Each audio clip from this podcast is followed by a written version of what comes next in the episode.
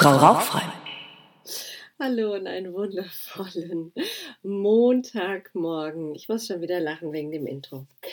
Ja, heute mal was ganz anderes. Ich dachte, ich lese mal ein bisschen aus meinem Buch vor.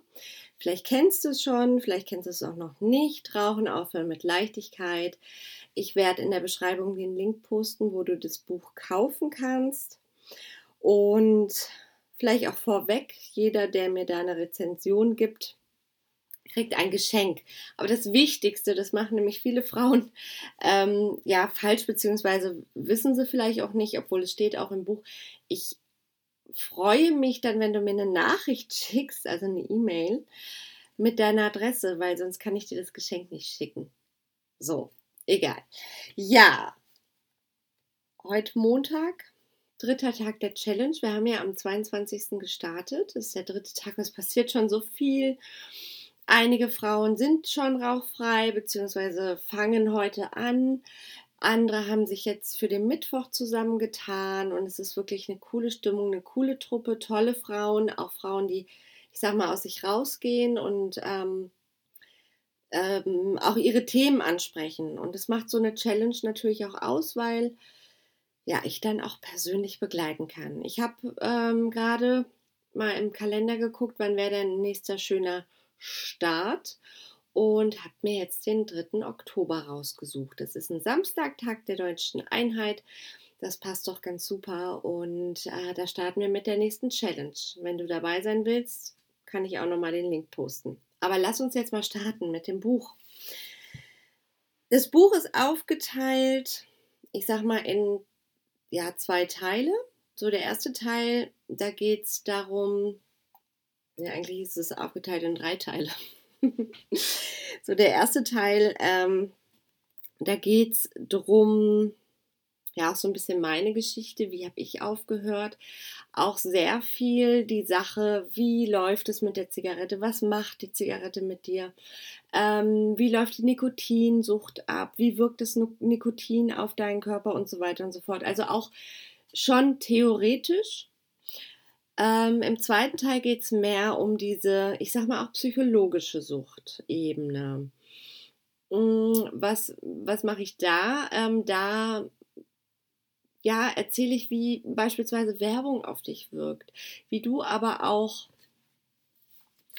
dir Rituale aneignest ähm, und wie du sie auflösen kannst. Und das ist eigentlich so der dritte Teil im Buch. Da geht es um die Praxis.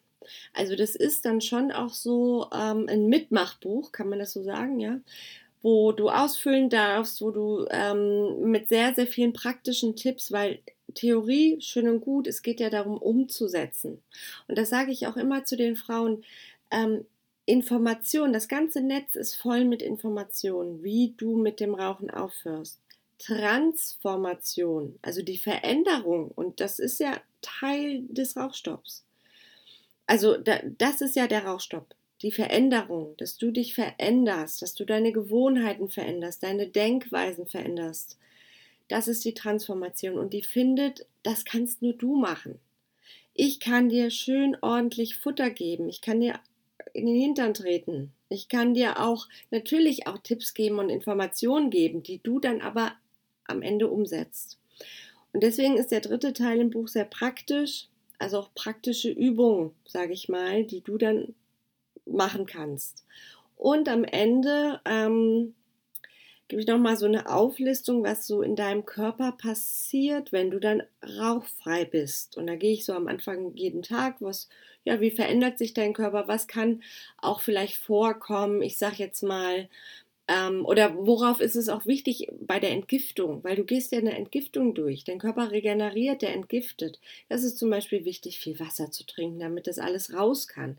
Das wissen viele nicht. Viele Raucher sterben an Harnkrebs also Blasenkrebs, sorry, Blasenkrebs, ähm, weil die Giftstoffe sich in der, Haar, in, in der Blase sammeln und halt nicht durch den Hahn ähm, ausgeschieden werden, weil die Leute zu wenig trinken. Okay, aber gut, ich fange jetzt einfach mal an und ich werde jetzt einfach mal ähm, ein, zwei Kapitel vorlesen und du kannst zuhören. Ein Gespräch über eine Suchtliebe.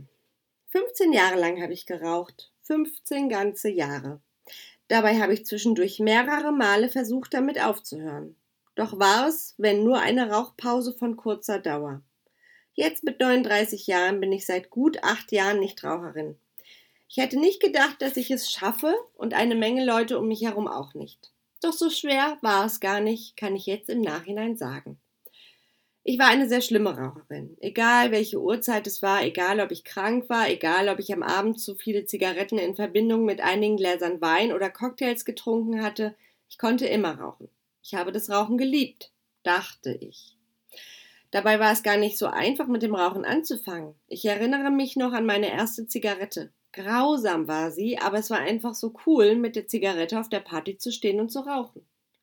Mit 16 Jahren durften wir sogar legal in der Schule rauchen. Wir qualmten, was das Zeug hielt. Später qualmte ich heimlich als Au-pair-Mädchen in Dänemark, dann als administrative Mitarbeiterin bei einem großen Telekommunikationsunternehmen. Ich erinnere mich, dass ich das sogar in den Raucherecken machen durfte, die auf dem Flur waren. Das war früher wirklich so. Im Gebäude durfte noch geraucht werden. Ich meine, das ist auch schon Ewigkeiten her. Ähm, ich weiß auch noch, als wir, da war ich so, ja, da habe ich schon geraucht und es war 15, 16 war ich da so vielleicht auch 17, kann ich dir gar nicht sagen, da haben wir die Universität besucht von der Schule aus. Mal so einen Hörsaal sehen und ähm, da weiß ich noch, dass die Leute im Hörsaal geraucht haben.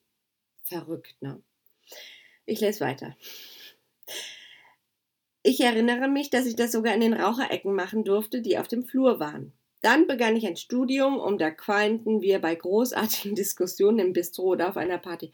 Es gab so ein Bistro in der Uni da saßen alle, eigentlich konnte man, ich weiß gar nicht, wie wir das ausgehalten haben, da zu sitzen. Wir waren ja nicht die einzigen Raucher. Und da zu sitzen, Kaffee zu trinken und zu rauchen, der, das ganze Bistro, es muss fürchterlich gewesen sein. Aber wir haben es gemacht. Verrückt, was man auch so macht, ne? Ich erinnere mich, als ich im Alter von 16 Jahren mit einer Freundin und ihren Eltern in die USA reiste. Die erste Reise über den großen Teich. Die zwei Wochen, die wir die meiste Zeit am Strand verbrachten, verschwendeten wir keinen Gedanken an Zigaretten. Doch eines Abends überkam uns die Schmacht. Jetzt eine Zigarette. Wow, das brauchen wir. Und ich weiß noch, dass meine Freundin in der Handtasche ihrer Mutter geguckt hat, ob die noch Zigaretten hat. Und sie hatte keine. Und dann, ich lese weiter, sofort brannte sich dieser Gedanke in unser Gehirn ein. Doch das Ferienhaus lag außerhalb der Stadt und es gab keinen Kiosk oder kein Geschäft mit Zigaretten in unserer Nähe. Man hätte uns auch keine Zigaretten verkauft, denn in den USA ist Rauchen erst mit 21 Jahren erlaubt. Auch die Eltern meiner Freundin hatten keine Zigaretten bei sich. Also machten wir uns auf den Weg. Wir schlenderten durch die Straßen auf der Suche nach einer Zigarette. Die Menschen, die wir ansprachen, konnten uns nicht weiterhelfen. Unsere einzige Lösung ein Zigarettenstummel, den wir auf einem Sportplatz fanden. Da gebe ich dir recht, das war eklig. Aber der Gedanke an eine Zigarette brachte uns dazu, einen abgerauchten Glimmstängel in den Mund zu nehmen und daran zu ziehen, ohne zu wissen, wer den Stummel vorher im Mund gehabt hatte und wer vielleicht schon darüber gelaufen ist. Kennst du diese Situation? Natürlich, alle Raucher kennen diese Situation. Dieser Stich, dieser Hieper, diese Panik, die auf einmal aufkommt, wenn man keine Zigaretten im Haus hat, aber unbedingt eine rauchen will. Wenn man so gerne rauchen möchte, aber nicht kann, weil man aufgehört hat. Deswegen rate ich den Frauen, die mit mir arbeiten, ihre Zigaretten aus dem Haus zu verbannen und am besten kaputt zu machen.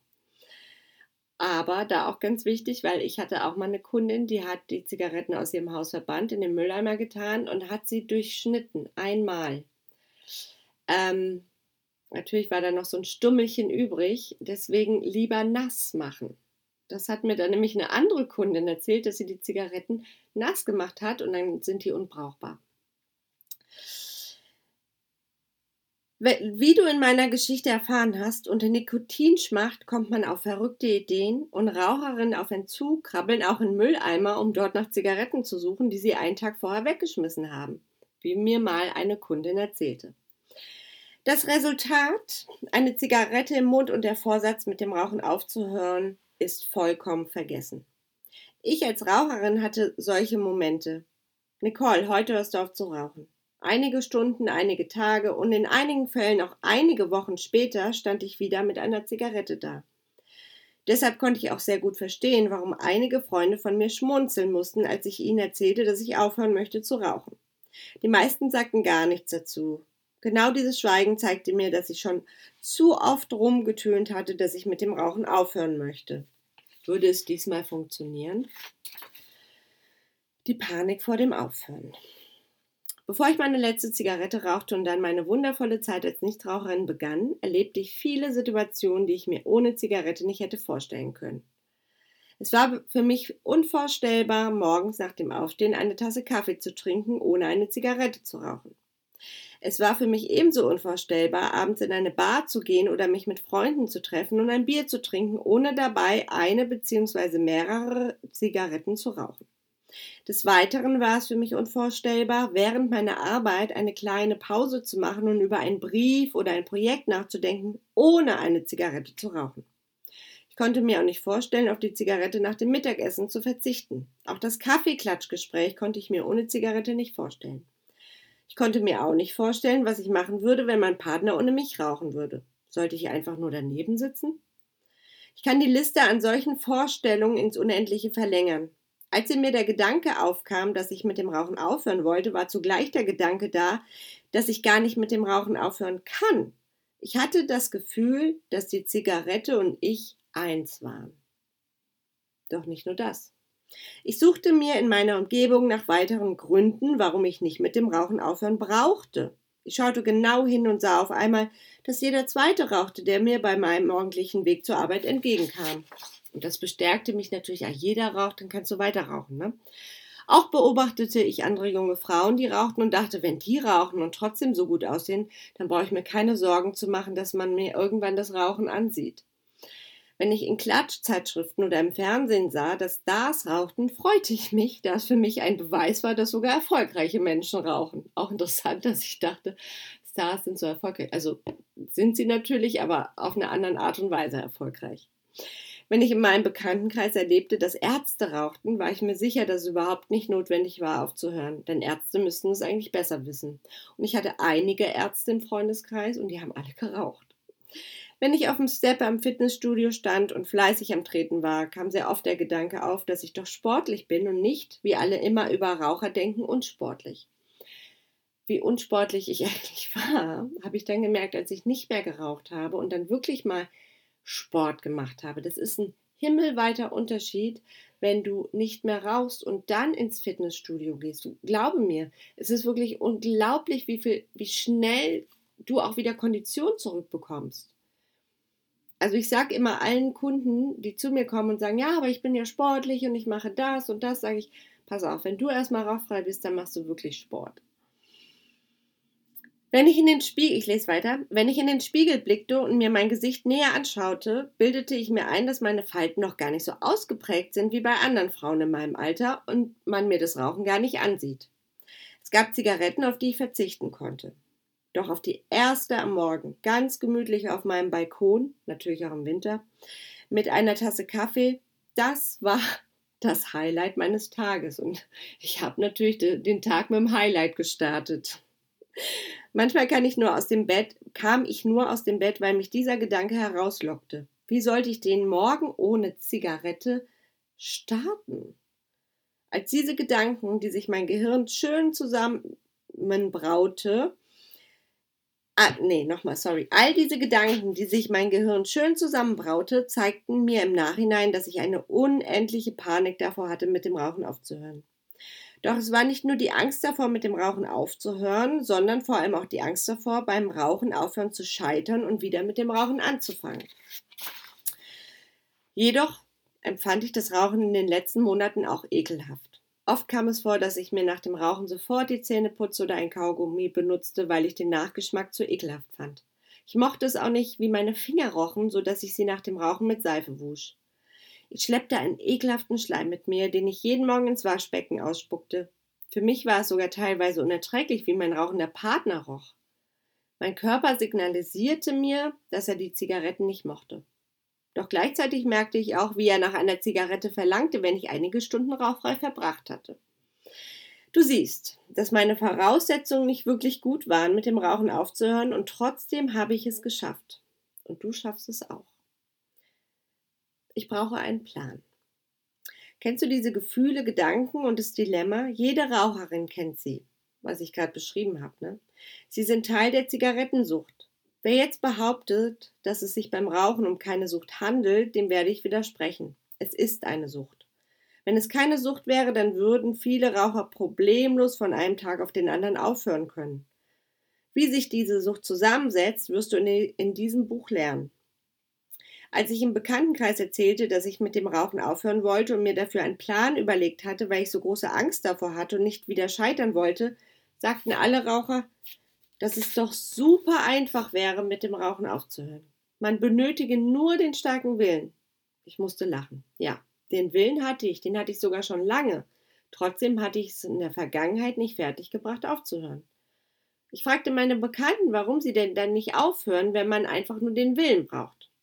Und die mehrheitliche Antwort lautete, ich will gar nicht aufhören. Ich mag es zu rauchen. Raucherinnen mögen es zu rauchen. Sie lieben es sogar. Und warum?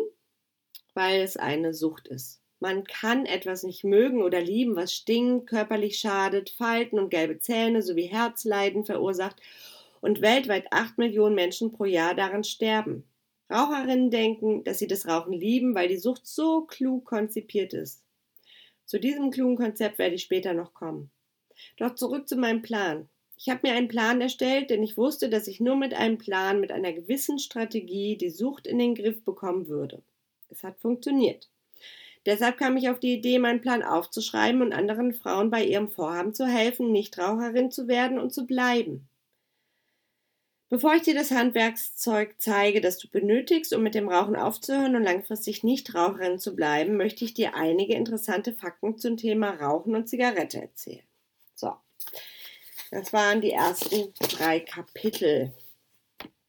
Und ich kann mir vorstellen, ja, dass es in deinem Kopf genauso abgeht, wie es mir ergangen ist. Und ähm, ich kann dir da nur sagen, ja, es sind Gedanken, die jeder Raucher hat, der aufhören möchte, jede Raucherin hat, die aufhören möchte. Es sind aber auch nur Gedanken. Also es ist nichts Reales. Und wenn du für dich aufhören möchtest, klar, ich kann dir empfehlen, mein Buch zu lesen, natürlich. Ähm, was ich dir aber, und das Kapitel habe ich jetzt nicht vorgelesen, aber es steht auch in dem Buch, was ich dir sagen kann, ist, dass ich, als ich etwa vier Wochen rauchfrei war, und ich weiß noch genau diese Situation, weil ich habe das ja alles auch so ein bisschen dokumentiert für mich, ähm, weil ich ja dann die Idee hatte, gut, irgendwie Frau Rauchfrei zu starten, weiß ich noch dieser Gedanke, boah, dir geht's so gut, Nicole, und du bist so glücklich rauchfrei. Warum hattest du so eine Angst davor? Und ich habe es nicht verstanden, warum ich so eine Angst davor hatte, weil es war überhaupt nicht schlimm. Es war total genial. Also rauchfrei zu sein und auch dieser, es war alles halb so schlimm oder es war gar nicht schlimm. Und das möchte ich dir auch mitgeben, dass du einfach diese Angst verlässt und es trotzdem machst. Wir alle haben Ängste, egal in welchem Bereich. Und es gilt aber, es trotzdem zu tun, egal was du vorhast. Sei es den Job wechseln, sei es mit deinem Partner über ein Thema reden, was unangenehm ist, sei es mit dem Rauchen aufzuhören, sei was auch immer. Tu es trotzdem, weil wenn du in der Angst bleibst, dann wird sich nichts verändern. So, meine Lieben. Das war wieder mal eine neue Podcast-Folge. Es freut mich, dass du zugehört hast. Und dann würde ich sagen, genau, alle Links, die du haben möchtest, die interessant sind für dich, findest du in der Beschreibung des Podcasts dieser Folge. Und dann hab noch eine wunderbare Woche. Bis dann. Tschüss.